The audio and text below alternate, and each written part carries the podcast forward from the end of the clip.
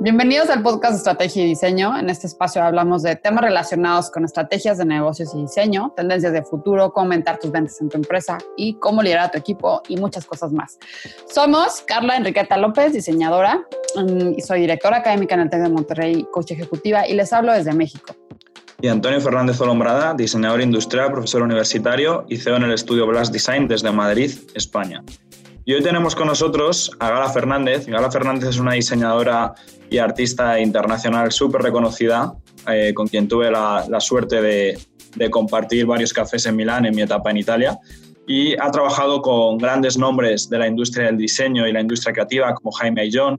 Ha estado también muchos años como profesora en diferentes universidades, ya no solo de Europa, sino también de eh, América Latina, destacando colaboraciones con México y colaboraciones también con la UPC en Lima. Y bueno, eh, durante este capítulo hablamos mucho con Gala de cómo es ese eh, proceso de diseño, de cómo se trabaja con artesanos, también hablamos un poco de hacia dónde se está moviendo todo el sector, hablamos también del tema de la educación y el diseño y nos cuenta también toda su trayectoria y cómo ha podido aprender de los distintos países donde ha vivido. Así que os dejamos con Gala y esperemos que, que lo disfrutéis muchísimo. Hola a todos, bienvenidos una vez más a otro capítulo del podcast Estrategia y Diseño. Hoy tenemos con nosotros a Gala Fernández. Gala Fernández es una diseñadora súper conocida aquí en España y también en Italia. Yo tuve la suerte de coincidir con ella en Milán. Ha trabajado con grandes nombres como Jaime Ayllón en Fábrica en Véneto. Ha estado también como profesora y muy ligada a la parte educativa en países como México, también en España Instituto Europeo de Diseño y tiene también experiencia internacional en proyectos en diferentes países, trabajando incluso de la mano de, artesanos eh, con diferentes materiales, como puede ser eh, la piedra o, el vidrio, soplado en este caso en Murano. Así que muchas gracias, Gala, por, por, estar por aquí. Muchas gracias por aceptar la invitación y esperemos que, que nos puedas contar un poquito más de, de tu trayectoria. Bienvenida. Muchas gracias a vosotros por invitarme. Y nada, yo creo que sería interesante, Gala, que te presentases un poco, que nos contases, pues, eh, qué haces, qué es tu trabajo, eh, un poco también tu trayectoria, dónde estás ahora mismo. Sabemos que has estado en un montón de países, eh, en qué fase nos encontramos ahora mismo y creo que, que, la audiencia lo va, lo va a agradecer. Pues muy bien, os cuento un poquito quién soy. Pues yo nací en Madrid, soy española, como, como bien me has presentado, y en, incluso en España he vivido en diferentes sitios. He vivido en Madrid, he vivido también en, en Málaga, como has dicho, en Marbella, donde casi toda mi familia reside ahora en la actualidad, y también en el País Vasco. Cuando era pequeña, de los 4 a los 11 años, mi infancia la pasé en Euskadi, en Vitoria, para ser más concretos, en Gasteiz, una ciudad maravillosa, preciosa, verde, linda. Em, he vivido en muchos países, sí, y el más, el más potente recientemente ha sido México. En México lo dejé en 2015 y fueron tres años y pico muy, muy, muy, muy intensos, muy, muy densos de trabajo y cambiaron realmente mi vida profesional. Y mm, en Milán es otro de mis puntos fuertes dentro de, de, mi vida.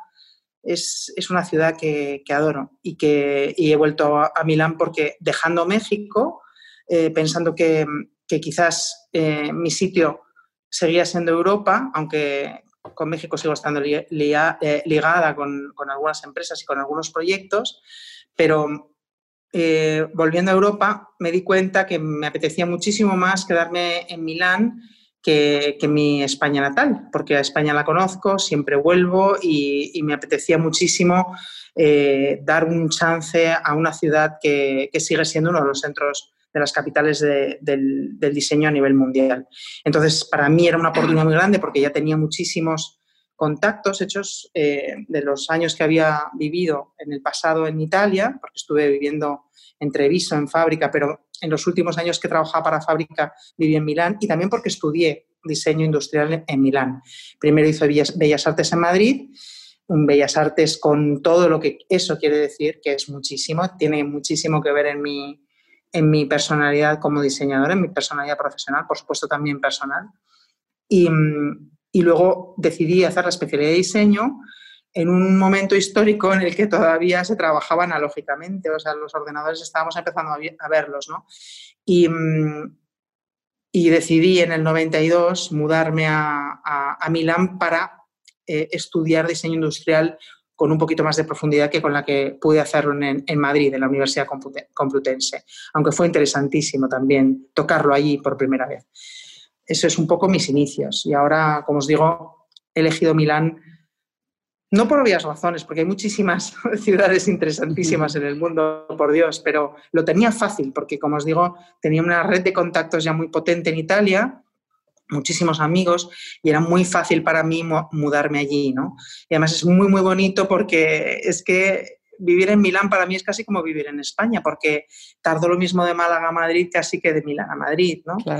Y Europa es muy chiquitito, yo me considero muy europeísta, muy europea, y intento aprovecharlo, intento aprovechar esta, esta condición de europea, ¿no? Y vivo, vivo entre... vivo donde estoy, realmente, pero ahora mismo me encanta, me encanta estar en Milán, es una ciudad que adoro. Buenísimo. Gracias por contarnos tu trayectoria, Gala. Creo que esta parte de vivir en diferentes países y toda esta experiencia que has tenido, creo que también ha, construido una visión eh, diferente en ti, porque definitivamente el intercambiar con las culturas, con diferentes culturas, eh, estando, siendo Europa pequeño, las culturas son muy diferentes aún así, ¿no? Y la visión también es muy diferente y las maneras de, de, de conducirse el usuario también es muy diferente. Y a mí me encantaría que nos pudieras, con ese, todo ese baje que tienes y con toda esa visión que tienes y que has hecho, eh, que nos pudieras contar, ¿tú qué ves de las diferencias en el diseño y la cultura en estos distintos países en los que has estado? Porque definitivamente hablar de un diseño mexicano es muy diferente a hablar de un diseño italiano, hablar de un diseño español. Entonces, eh, eh, debe haber alguna convergencia, pero también hay grandes diferencias en, en, los temas de diseño de diferentes culturas.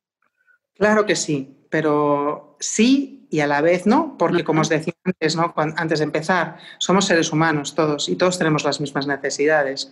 Necesitamos vivir bien, necesitamos comer bien, necesitamos una casa que nos eh, cobije, necesitamos ropa para vestirnos tenemos necesidades humanas y las necesidades humanas, las necesidades del usuario, son muy, muy parecidas en, todas las culturas. Y por supuesto que cada cultura tiene una riqueza y algo que aportar y sobre todo un contexto distinto en el tejido de producción de los bienes humanos, pero todo es diseño y, además en un mundo globalizado como el que vivimos, todo esto es mucho más permeable que lo que lo era en el pasado. ¿no?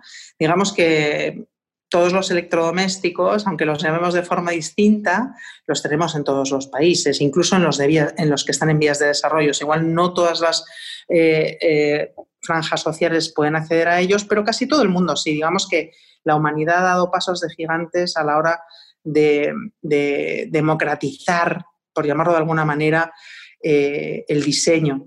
Y, entonces hace que, que todos tengamos acceso más o menos a los mismos bienes. La hora, a la hora de producirlos y de, y de, y de crear, de, crear eh, objetos, pues sí, ahí vienen las diferencias culturales, por supuesto, ¿no? y, y, se notan muchísimo. Eh, de hecho, eh, os, os, estaba comentando antes, también antes de empezar la entrevista, que estoy trabajando para el Decor tengo una columna semanal con ellos y ayer estuve entrevistando a Luca Niqueto, que es una de las personas más internacionales, muchísimo más internacional que yo, trabaja con muchísimos países, entre ellos los países asiáticos, que son otra cultura muy diferente, pero que a la vez se ha occidentalizado muy rápido con la globalización. Y están absorbiendo conocimiento de producción del, del mundo occidental constantemente, incluso sobrepasándolo y mejorándolo eh, muchísimo. países como México, por ejemplo. México es una maravilla porque lo que tiene es una grandísima cultura manual todavía, grandísimo artesano, eh, eh, un, tejido artesano, envidiable. De hecho, estuve, tuve la suerte de visitar una empresa como Tane, que es una empresa que hace plata y que empresas en París, por ejemplo, como Christophe, se hacen asesorar por esa empresa que ha conservado formas de hacer que en Europa se han perdido. Eh, precisamente por eso, ¿no? por una artesanía muchísimo más viva. Y hay cosas que son malas de esa especie de llegar tarde a la industria y hay cosas que son buenísimas. Ahora mismo eso es, una especie de, riqueza brutal. y, y, digamos que la tecnología te permite dar pasos de gigante en la actualización industrial, pero el tejido artesano, si se pierde, recuperarlo es muchísimo más difícil. ¿no? Entonces, digamos que es una riqueza que si los países que todavía tienen artesanía saben aprovechar, pues mm, es un lujazo, es un lujo mm, y un valor añadido que, puede resultar muy, muy potente. ¿no? Exacto. Mm. Qué interesante todo eso que cuentas, Gala, porque además eh, justo ahora los tres que estamos aquí hemos tenido la suerte de estar tanto en España como, como en México y conocimos ambos lados. Y yo te quería también preguntar, siguiendo un poco con ese tema ¿no? del tejido artesanal que comentabas, que nos contases un poco también tu experiencia con algún ejemplo y algunos proyectos, porque yo sé que has hecho proyectos en vidrio soplado en Murano, sé que has hecho también proyectos artesanales. Empecé en México con el vidrio y os lo voy a contar. Ah, cuenta, sí. Que nos cuentes esos proyectos, cómo empezó, cómo empezó esa relación con el mundo artesanal y a lanzarle esos proyectos. Sí, mira, em, siempre, cuando tú eres un artista, estás acostumbrado a hacer cosas con las manos, pero es imposible dominar todas las destrezas. Y si eres diseñador, eres capaz tienes que ser capaz de instaurar un puente con quien sabe hacer las cosas, porque tú las puedes imaginar, pero si no conoces los procesos de fabricación y de creación de las cosas, es imposible crear cosas que sean pertinentes con el contexto, ¿no? Entonces tú trabajas con artesanos, trabajas con talleres, trabajas con máquinas de prototipado rápido, trabajas con un montón de medios distintos y todo eso siempre tiene una persona detrás una persona que usa la máquina de prototipado rápido, una persona que trabaja con, unas, con las manos muchísimo mejor que tú lo haces, aunque entiendas que si tú dedicases una vida podrías llegar quizás a, tener sus destrezas, ellos las tienen y tú no. Es imposible abarcar todos los conocimientos. Un diseñador tiene que ser capaz de trabajar multidisciplinarmente y sobre todo en equipo. Es imposible que abarque todas las fases de la, de la, producción. Entonces, pues he tenido la suerte de vivir en México, que es un país donde la artesanía está muy viva y me dio una energía que me dio alas. Yo empecé a dar workshops eh, cuando todavía vivía en España con la ANAWAC, porque conocí a Ricardo Salas, el, el, entonces director de la Facultad de Diseño de la Universidad ANAWAC Norte, y, nos conocimos en Bois también, en este centro muy especial que existe en Francia, donde hay cursos internacionales de diseñadores. Y, coincidimos varios años y nos hicimos muy amigos. Él me invitaba a México para dar talleres y yo le invitaba a Madrid para dar eh, talleres en, Madrid, en, el, Instituto Europeo de Design, con quien yo tenía una relación muy potente en, en aquel entonces. Entonces, Ricardo en el 2007 me invitó a dar un taller en el que trabajaba con Nubel Studio, que es una empresa de vidrio soplado. Una gran empresa, sí. Una gran empresa que mm, está asociada a una, eh, em, eh, empresa más grande de fabricación de botellas, que se llama Pavisa, creo. controladlo, si no recuerdo mal, se llama Pavisa. Em, esta empresa eh, tiene la magnífica intuición de Michael Kramer, que es suizo, tener un know-how muy europeo y asociarse a un mexicano que es muy buen empresario y además adoptan, recogen a muchísimos artesanos que trabajaban en la fábrica de vidrio Carretones, que es una fábrica que estaba en el centro de la Ciudad de México que cerró y que es una pena que cerrase porque era una maravilla, era gigantesca. Y hay un know-how allí de, de, vidrio soplado brutal. Quiero decirte que con lo que trajo Michel Kramer eh, a Nubel y lo que había ya en México de know-how de soplado de vidrio, yo me encontré con una fábrica de, vidrio que no tiene que envidiarle nada a las de nada.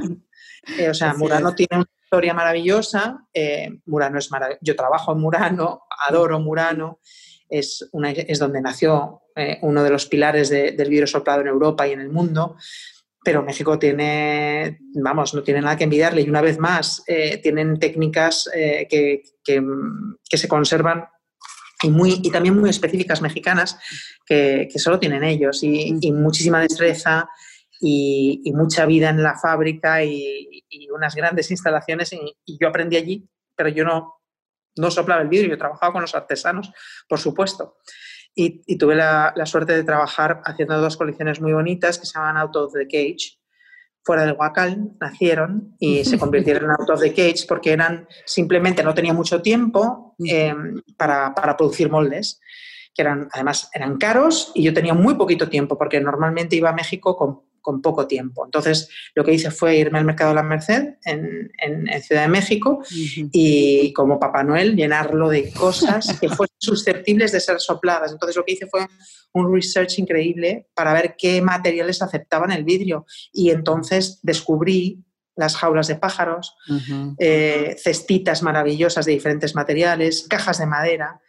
Los materiales que se queman con la temperatura del vidrio desaparecen, pero dejan marcado el vidrio y los que se quedan pegados al vidrio, pues se quedan y quedan increíbles. Las jaulas fueron un icono en mi trayectoria porque tú metes eh, vidrio soplado en una jaula y estás negando la jaula, entonces se convierte en un, un icono automáticamente. Tuvieron muchísimo éxito porque un objeto muy feo, que es para encerrar algo, muy bello, que es un animalito, pues se convierte un objeto escultórico, decorativo, puede ser un jarrón, puede, es más, aquí estamos más en el terreno del arte quizás, yo me me muevo mucho a caballo entre los dos mundos, entre el arte y el diseño.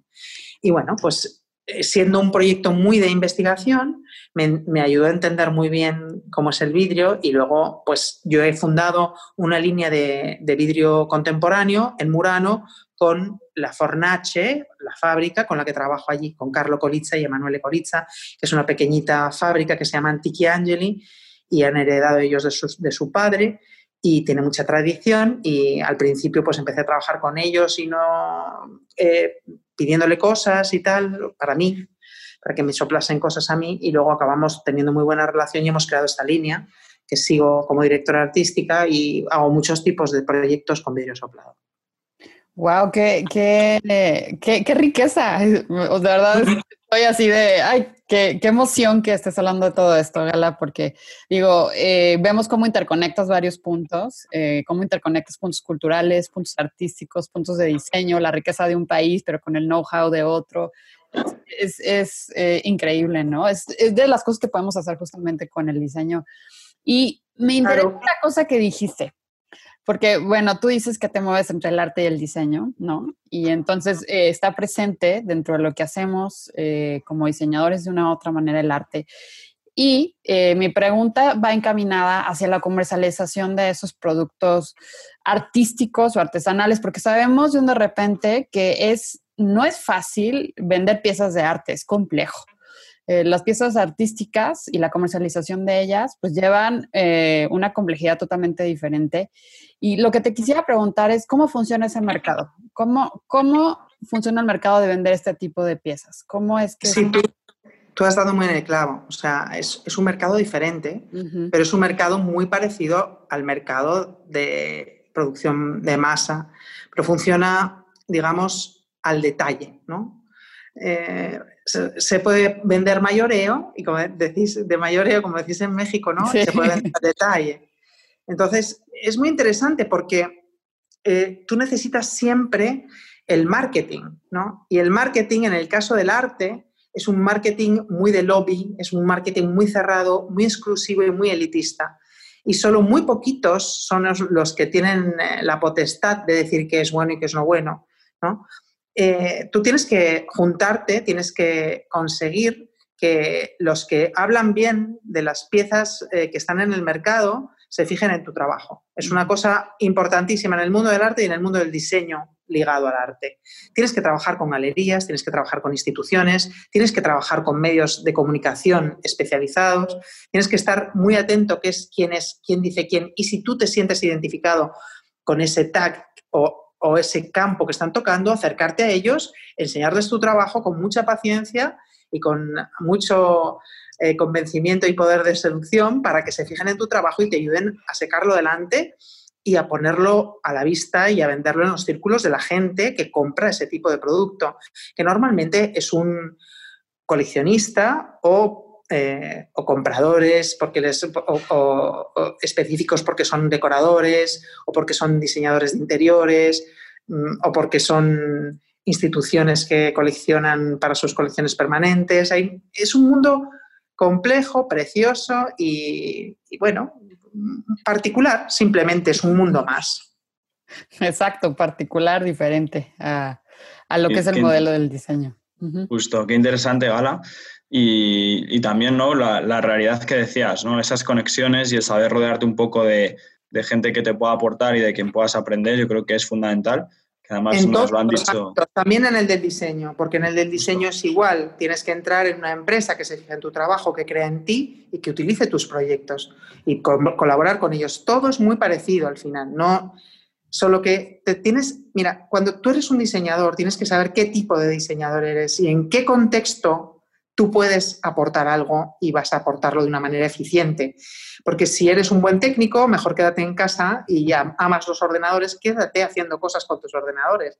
Si eres un buen artesano, haz tú mismo tus prototipos y, tus piezas. Si eres una persona que tiene muchos ingredientes y eres un buen marquetaro de ti mismo, pues pégate a una empresa, ¿no? Intenta ayudarles también en ese sentido, porque las empresas muchas veces usan como testimonial a los propios eh, diseñadores, ¿no? Forman parte de la marca muchas veces.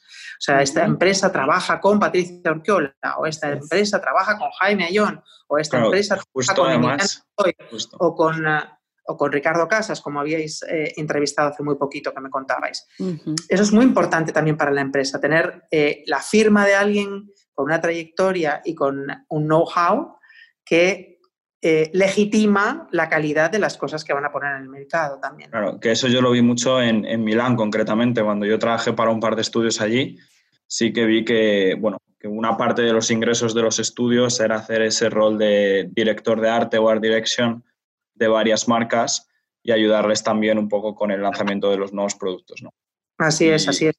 Bueno, que ya viene de tradición esto, porque también, bueno, Alessi también es, o sea, súper potente en todo esto del trabajo con el diseñador, ¿no? Y es una empresa por que supuesto, a abrir todo en Italia, en Italia han sido pioneros y por eso están donde están, porque han hecho historia. Ellos fueron los primeros que empezaron a hacer estas cosas y también, como México, eh, Italia ha tenido siempre un tejido eh, artesanal brutal. O sea, y lo que pasa es que, además, a finales de la Segunda Guerra Mundial, Italia empezó a tener un tejido industrial interesantísimo. Entonces, el tejido artesano con el tejido industrial, con la figura del arquitecto que más tarde se convirtió en una figura que es la figura del diseñador, crearon lo que es el diseño industrial. Es la cuna, digamos. Por eso es tan interesante, ¿no? Porque el tejido industrial sí que pertenece a Italia, pero también le pertenecía, y se ha perdido mucho, pero sigue perteneciéndole ese gusto por lo artesano, por lo bien hecho.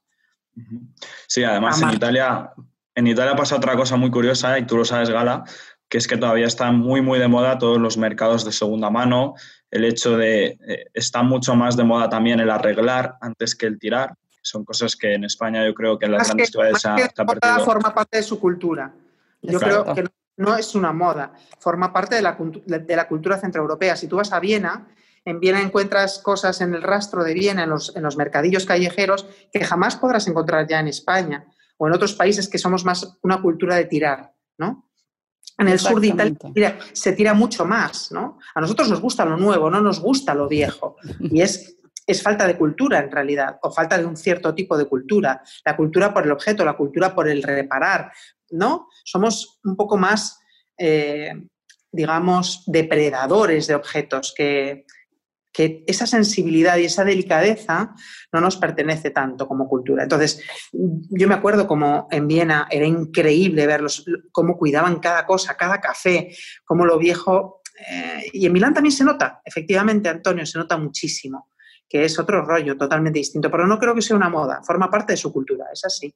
De hecho, se está perdiendo se, está perdiendo y también eh, eh, viene como este análisis social donde viene un poco de regreso esto, ¿no? En algunos contextos donde es moda, donde es cultura, pero donde la parte del todo esto que nos ha traído la, esta contingencia y esta pandemia, ¿no? O sea, de, donde de repente el usar y tirar es bueno, no, no. Entonces voy a comprar objetos que sean duraderos, eh, probablemente, este, y, donde este, esta manera de conducirse la sociedad, eh, pues ya, ya, viene un cambio, ¿no? Se, va vislumbrando un cambio hacia este tipo de concepción de uso y tiro este, y demás. Sí, pero, pero también hay una contracorriente, ¿no? Hay, hay cada vez más conciencia. Mira, es verdad que en ciertos rubros la, educación se debilita y en otros se fortalece muchísimo precisamente por esta capacidad de tener tanto acceso a la información. Digamos que los jóvenes eligen perfectamente si quieren ser veganos o si quieren ser gente que tiene cuidado y no utiliza mm, eh, las cosas eh, que no son reutilizables. Eh, digamos que hay muchísima esperanza en las nuevas generaciones porque tienen mucha más información y porque la cultura ha cambiado y ya no es politically correct eh, hacer muchas cosas que se hacían. Eh, muchos movimientos sociales que están sucediendo ahora, como el Me Too, ¿no? que se está dando también muchísimo en Latinoamérica y en Estados Unidos, para, eh, igualar pues, la presencia de la mujer y, preservar pues, sus derechos, no solo preservarlos, exigirlos. ¿no? Exacto hay, muchas cosas que están cambiando y el COVID lo único que ha hecho, yo creo que no ha hecho tanto, ha hecho aceleraciones en el, tema digital porque nos ha obligado a comunicarnos solo a través de lo digital. Entonces ha sido increíble cómo la educación se tiene que apoyar mucho más en lo digital de ahora en adelante porque eso ya no hay vuelta atrás. Eso es así a partir de ahora y va a seguir siendo así. Claro, y, acabas de, de, tocar un tema súper importante, Gala, eh, y, creo que eh, nos puedes también aportar muchísimo ahí, porque bueno, acabas de tocar temas jóvenes, educación, ¿no? Y tú también has estado, y bueno, diferencias generacionales, y tú también estás has estado metida en toda esta parte de educación, bueno, eh, los tres estamos metidos en esta parte de educación, en, tú has estado en diferentes universidades, tanto en México como en Europa, también lo hace Antonio, yo estoy súper metida en la parte académica. Entonces, eh, ¿qué, ves ahí? O sea, ¿cómo es que la educación, diseño, industrias creativas, con esta aceleración justo que estamos viviendo y con estos cambios que se tendrían que hacer, qué es lo que tú ves ahí? O sea, ¿qué, qué, cambios tendrían que haber o cómo se tendría que evolucionar? ¿Realmente lo estamos llevando bien? Sí, yo creo muchísimo en el poder del contacto humano, porque somos humanos todavía, ¿no? Espero que consigan rápido una vacuna porque si no, yo me voy a quedar muy triste como tantos otros como yo, ¿no? O sea, a mí me parece mucho más interesante lo que se aprende mirando los ojos a una persona y tocándole las manos, ¿no? Y viéndole cómo tornea una cosa in situ, por ejemplo, o cómo está mm, operando una, una, máquina o cualquier cosa, o dibujando, ¿no? Sketching. Se puede hacer muchas cosas online, casi todo, pero hay cosas que no se pueden hacer online. No puedes tocar un tejido online. No puedes, puedes probártelo un poco, pero no es exactamente lo mismo. Todavía estamos hechos, estamos hechos de carne y hueso y todavía comemos, todavía dormimos y todavía no somos cyborgs. Lo seremos quizás y no tengo miedo, será parte de nuestra vida eh, que tengamos chips incorporados y que todo sea muchísimo más digital, incluso en nuestra propia biología pero todavía somos seres humanos y la humanidad, el hombre en el centro es muy importante. La educación necesita de ese contacto y de esa presencia, pero por otro lado, creo que hay muchas cosas que no son necesarias hacerlas tampoco presencialmente. Muchas cosas puedes hacerlas perfectamente desde tu casa y te ahorran mucho tiempo. Por ejemplo, tú fíjate el DF, el drama que consiste, en, el que consiste atravesar la ciudad para ir a clase por la mañana. Yo me acuerdo de mis alumnos que a veces tenían que estar durmiendo en el coche unas cuantas horas antes de ir a clase porque tenían para, para agarrar eh, eh, un sitio en el, sitio para aparcar el coche, tenían que levantarse súper temprano, tenían que hacer hora y media, dos horas muchas veces para llegar a la universidad. Esas cosas mm, en muchas ciudades del mundo suceden y otras veces vives en un pueblito lejano y no tienes acceso tampoco a la universidad. Imagínate qué maravilla que tenemos también el acceso online, ¿no? Pero luego hay cosas que no. Entonces, está muy bien cómo se está eh, súper especializando la educación, ¿no? Eh, porque tú lo puedes hacer mucho a la carta a través de, cómo están programados los, los programas curriculares hoy en día. Em, pero siempre necesitas maestros, siempre necesitas alguien que te guíe y que te enseñe y que te, estimule un poco, eh, no solo el adquirir el conocimiento, el sumatorio del, conocimiento como más tomos y más tomos de conocimiento, sino estimular el, espíritu crítico y el discernimiento y la edición, ¿no? Como tú tienes que elegir qué cosas para, para tu personalidad eh, humana, para qué tipo de alumno y de profesional vas a ser en el futuro. La experiencia es una cosa importantísima y los maestros siguen siendo fundamentales. Entonces, no sé, ahí es un campo maravilloso. A mí me acaban de hacer miembro del, board del comité de la UPC de Lima, con, es otra universidad latinoamericana con quien trabajo. La UPC es una, ciudad, una, universidad espectacular, con unos medios increíbles, privada, en la ciudad de Lima. Y, y, bueno, con ellos he colaborado también mucho y hago mucho puente con Latinoamérica, bueno, en este caso sobre todo ahora últimamente con la UPC, y me los llevo a Murano, me los llevo a Carrara, me los llevo a Milán, hacer, a, Madrid eh, hemos estado también, hacer talleres cortos, pero que les da una píldora y un contacto con otro tipo de cultura y les hace despertarse de otro tipo de cosas que no estaban en ellos, ¿no? Porque no les pertenece no pertenece a su cultura. Bueno, muchas cosas. Es infinito. La formación como el diseño es infinito, porque todo es diseño, todo está diseñado, es una actividad humana, como bien dice mi, maestro Oscar Mariné, acabo de escribir un articulito sobre él que dice que, como decía también Paul Rand, ¿no? diseñador gráfico, decía que todo es diseño y estoy totalmente de acuerdo.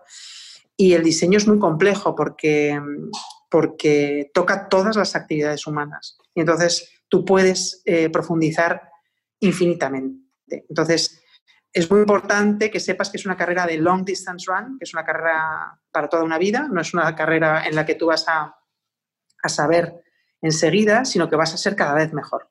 Y eso es súper importante porque luego de un de repente tenemos generaciones que piensan que es ya todo inmediato y entonces ya soy y, ya hago y entonces yo quiero ser el diseñador estrella, pero entonces ya, ¿no? Bueno, pero eso puede, eso puede estar en paralelo. A mí la ambición y la fuerza de los jóvenes me maravilla, me alucina y la promuevo siempre que puedo porque es lo que mueve el mundo. Y no se tiene que castrar, todo lo contrario. Ellos mismos se van a dar cuenta que, las dos patas son fundamentales. Una es esa fuerza y la otra es la experiencia, pero la experiencia de lavar soltando, digo, ya, ya, no, ya no sé hablar en español como dice Antonio. Y ahí, lavar solo el tiempo. Solo el tiempo te Justo, y ahí además creo que hay otro punto súper interesante que habías tocado antes, que era esas diferentes generaciones, ¿no? Eh, incluso mi generación con la tuya, pues ya hay un salto a nivel educación. Y yo te quería preguntar, yo te quería preguntar ahí, Gala, ¿qué es lo que echas de menos tú en las nuevas generaciones que están saliendo ahora de, la universidad, ¿no? Por ejemplo, lo que comentabas de, los talleres de, los alumnos de Perú es súper interesante porque llegan a, a, ver realmente esa cultura, a lo mejor europea, que de otra forma no, no, sería posible, ¿no? Incluso los propios alumnos que yo tengo en Madrid jamás han tenido la oportunidad de, visitar esas, esas fábricas o esos hospitales, ¿no? Entonces, ¿qué es lo que ves tú que ha cambiado? sería, sería igualmente maravilloso que nuestros alumnos fuesen a Latinoamérica. O sea, sería espectacular, porque es que... Sí, yo lo recomiendo siempre. Yo me acuerdo cuando aterricé en México la primera vez y cuando fui al, al Museo de Antropología que casi se me, se me explota la cabeza porque me parecía un capítulo de Star Trek, ¿sabes? O sea, era increíble cómo efectivamente se me metió de repente toda la cultura precolombina que, no, que me es totalmente ajena. Bueno, sí, hemos visto programas, hemos estudiado en los libros, en el colegio, tal, pero era una absoluta paleta, una, una ignorante total de lo que realmente, y hay muchísimos prejuicios y, realmente la cultura latinoamericana en muchas cosas nos da 100.000 vueltas. No, es increíble, yo también. En aspectos eh, tecnológicos, en aspectos culturales, eh, en, muchos, en, muchos, en muchos rubros. Pero bueno, eh, eso, es, eso es algo que se, se consigue solo viajando, efectivamente, porque lo que te da viajar es que mm, tus preconceptos, que son muy útiles, muchas veces los preconceptos no los voy a, no lo voy a negar porque lo que te hacen es ahorrar eh, energía, tú tiras de preconcepto y no tienes que pensar por ti mismo, no tienes que volver a tener toda la experiencia. Para eso sirven los preconceptos, son necesarios. Todo, todos tenemos preconceptos, son buenos. Pero la exageración de preconceptos te escayola la cabeza y no te deja ver más allá y no te deja crecer. Entonces, pues eso es lo que es muy interesante.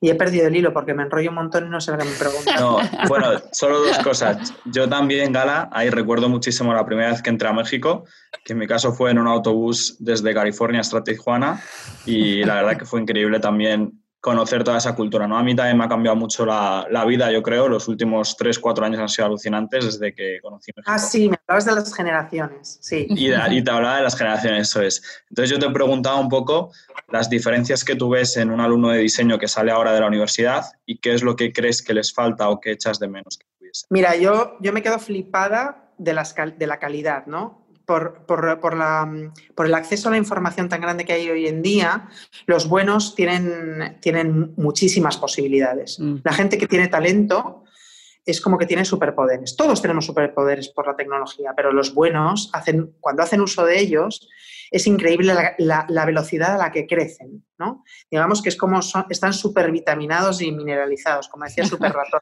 en mi época es, increíble, es increíble. O sea, a mí me da una envidia que me muero, porque, mm, porque sí, porque hay cosas que, son mucho más fáciles, mucho más naturales. Eh, se han separado, ha habido luchas que ellos no tienen que luchar, tendrán que luchar otras, ¿sabes? Les tocarán las suyas, las de sus generaciones. Nosotros ya estaremos viejitos y les tocará a ellos sus propias luchas. Pero desde luego a mí me parece maravilloso, no tengo nada... Eh, que decir en contra de las nuevas generaciones, todo, todo lo contrario. Me maravilla la generación de los millennials, me, me maravilla la generación Z, me, está maravillando mis sobrinitos y la generación alfa que viene, o la tactile, la T-Generation que llaman, ¿no?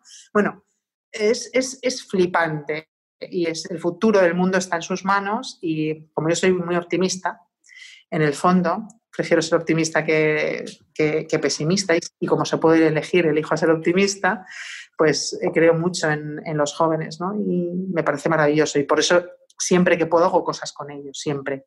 Lo que pasa es que la vida da para lo que da y, bueno, pues muchas veces tienes que dejar paso o a, contentarte con pasar un poquito de tiempo con ellos, ¿no? No pasa nada. A estrechar lazos y colaborar, ¿no? De cada quien tiene sus, eh, herramientas, su experiencia, su conocimiento. Entonces, entre las generaciones es, algo único. Pues cada quien aporta. Sí, y, no, y muchos de ellos no tienen miedo, que me parece fantástico, ¿sabes? Mucha tontería de miedo y de prejuicios y de... Eh, es fantástico, que vayan tirando fuerte. Que si no, con, miedo gala no llegas a ningún sitio, ya te lo digo yo. Como joven, sí. Gala, está bien tener respeto, está bien tener eh, ser cautos para no quemarte y tal, pero bueno, quemarse un poco tampoco está mal. Digamos que tampoco ha cambiado tanto el mundo, ¿eh? O sea, todos hacemos más o menos lo mismo. Estaban los aventados, los, los los valientes, que son siempre los que han ido abriendo brecha, y los más cautos, que siempre han estado detrás, asentando lo que es el... Son, y son necesarios todos, además. Exacto, exacto. Eh, es súper interesante esto que nos dices. O sea, e, esta, esta última parte, ¿no? O sea, que al final somos seres humanos y, y, tenemos las mismas emociones, prejuicios. Este. Sobre todo somos seres humanos. Exacto. Todos. Entonces vamos a tener las mismas emociones, sentimientos, etcétera, y, y la generación va a ver. Exacto. Gala, y a mí me encantaría que con toda esta experiencia que tú tienes también nos dijeras qué ves en, las en tendencias, hacia dónde vamos en tendencias y tendencias no únicamente en la parte de la industria creativa, sino también con, ¿qué, ¿qué, ves para esta sociedad? O sea, ¿hacia dónde puede ir? O sea, a la par esta industria creativa con la sociedad. No lo sé, no lo sé. Yo no soy... Me encantan las películas de ciencia ficción, me las veo todas. todas. O sea, es uno de los, mis géneros favoritos de toda la vida. Yo espero que muchas tendencias que veo no se cumplan, ¿no? Porque la tendencia es que nos estamos cargando nuestra querida madre tierra, ¿no? Y esa es una tendencia eh, eh, horrorosa, que da mucho miedo. Y espero que seamos lo suficientemente conscientes y que nuestros jóvenes y nosotros mismos sigamos luchando, aunque somos muy vagos, somos muy flojones todos, para intentar cambiar muchas cosas que siguen siendo muy perjudiciales para nuestra propia raza. ¿no? Eh, bueno, vamos a ver, ¿sabes? Eh, la tendencia, espero que la tendencia sea consumir mejor, eh, ser más buenos, ser menos racistas. espero que todas las partes buenas de nuestras tendencias y las cosas que, se han que ha conseguido la humanidad sigan prosperando y que las malas las sigamos intentando combatir. Eso es lo que espero que sea la tendencia. Pero tampoco soy futuróloga ni, ni, creo que lo pueda ser nadie, ¿sabes? Me encantan, yo digo, las pelis de ciencia ficción y las consumo con avidez pero decirte tendencias así me parece un poco, un poco demasiado superficial. Yo no, no creo mucho en las tendencias como se usan hoy en día tampoco. Me parece que se les da mucha importancia. Creo más en las calidades, en las buenas calidades, ¿no? Y las calidades buenas sirven siempre. Me estoy, me estoy volviendo un poco más abuelita. no, no, no creo. Súper interesante eso, Gala. O sea, al final también es lo que tú comentabas, ¿no? La experiencia también te da un poco ese ojo que, que, tú, yo sé que tú tienes mucho y que, y que te ayuda un poco a, ahorrarte conversaciones. Es una abuelita moderna, modernísima. eso es, sí, sí, sí. Y Gala, otra cosa más que yo te quería preguntar, ya un poco para ir cerrando el episodio. No sé si tienes algún libro que te hayas leído recientemente que te haya gustado, o alguna revista, o alguna película algo que le puedas recomendar a la gente que creas que... Mira, os voy a recomendar mi libro favorito y de cabecera, no, no nada nuevo, algo que siempre llevo conmigo y que también te recomendé a ti, creo, que es el Tao Te Ching. Es un libro de Tao Tse, que es un sabio chino.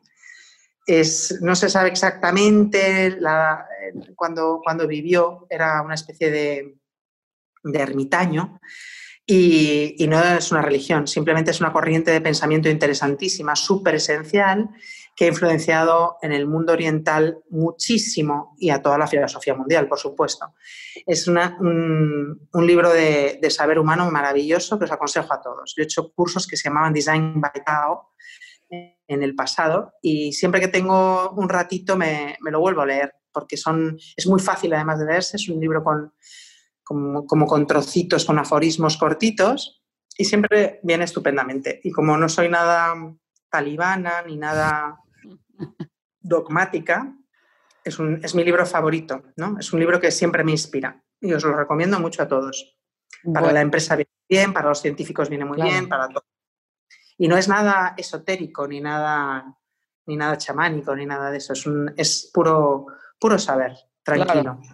Un poco de espiritualidad. Muchísimas gracias, Gala. Muchísimas gracias por esta recomendación. Muchísimas gracias por habernos acompañado hoy, por tu tiempo. De verdad lo valoramos muchísimo. Gracias por sumarle a, vosotros. Eh, todo tu conocimiento, siempre es súper rico. Bueno, yo lo he disfrutado muchísimo. Y me encantaría que... Cuando se pueda, en cuanto se puede, invítame a México y así. Claro que sí. Estoy, echando de menos esa, esa, comida tan buena. Al TEC de Monterrey directamente, Gala. El próximo con unos chilaquiles desayunando. Uy, sí, que bueno. con ello. Con, con, con chilaquiles rojos o verdes, qué buenísimo, me muero. Buenísimo. Gala, ¿pudieras darle tus redes o eh, cómo te puede contactar eh, mm. las personas que nos están sí, Podéis ver mi web, que es galafernandez.com, y allí me parece que todavía tengo un email puesto, no lo sé, no me acuerdo, tampoco la tengo. Es una, una, una, web muy sencillita y te puedes hacer una idea de las cosas que he hecho recientemente. Y luego por Instagram, cuelgo todo lo que hago en Instagram, soy una, lo uso fatal, lo uso de una forma analógica y para nada estratégica, pero, pero ahí puedes ver lo que, lo que se está cociendo en mi cocina. Y, y, a través de Instagram, si alguien me pone algún mensaje y tal, y, y, y no es agresivo y tal, pues suelo contestar y, si no, pues a través del email, ¿ok? ¿Cuál es tu red en Instagram? Gala Carlota. Con una, con una T solo, no soy italiana, soy española. Gala Carlota. Buenísimo. Pues muchísimas gracias, agradecemos muchísimo eh, hoy tu tiempo. muchas gracias, Gala, muchas gracias por tu tiempo. Pues un abrazo a los dos y gracias a vosotros. Hasta luego. Gracias, Gala, hasta ahora.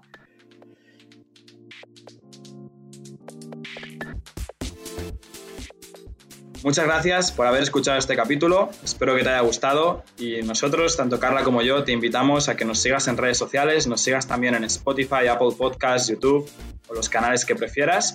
Y si, te, realmente te ha aportado valor, nos encantaría que lo compartieses con algún compañero o compañera, que estamos seguros de que a ellos también les gustará.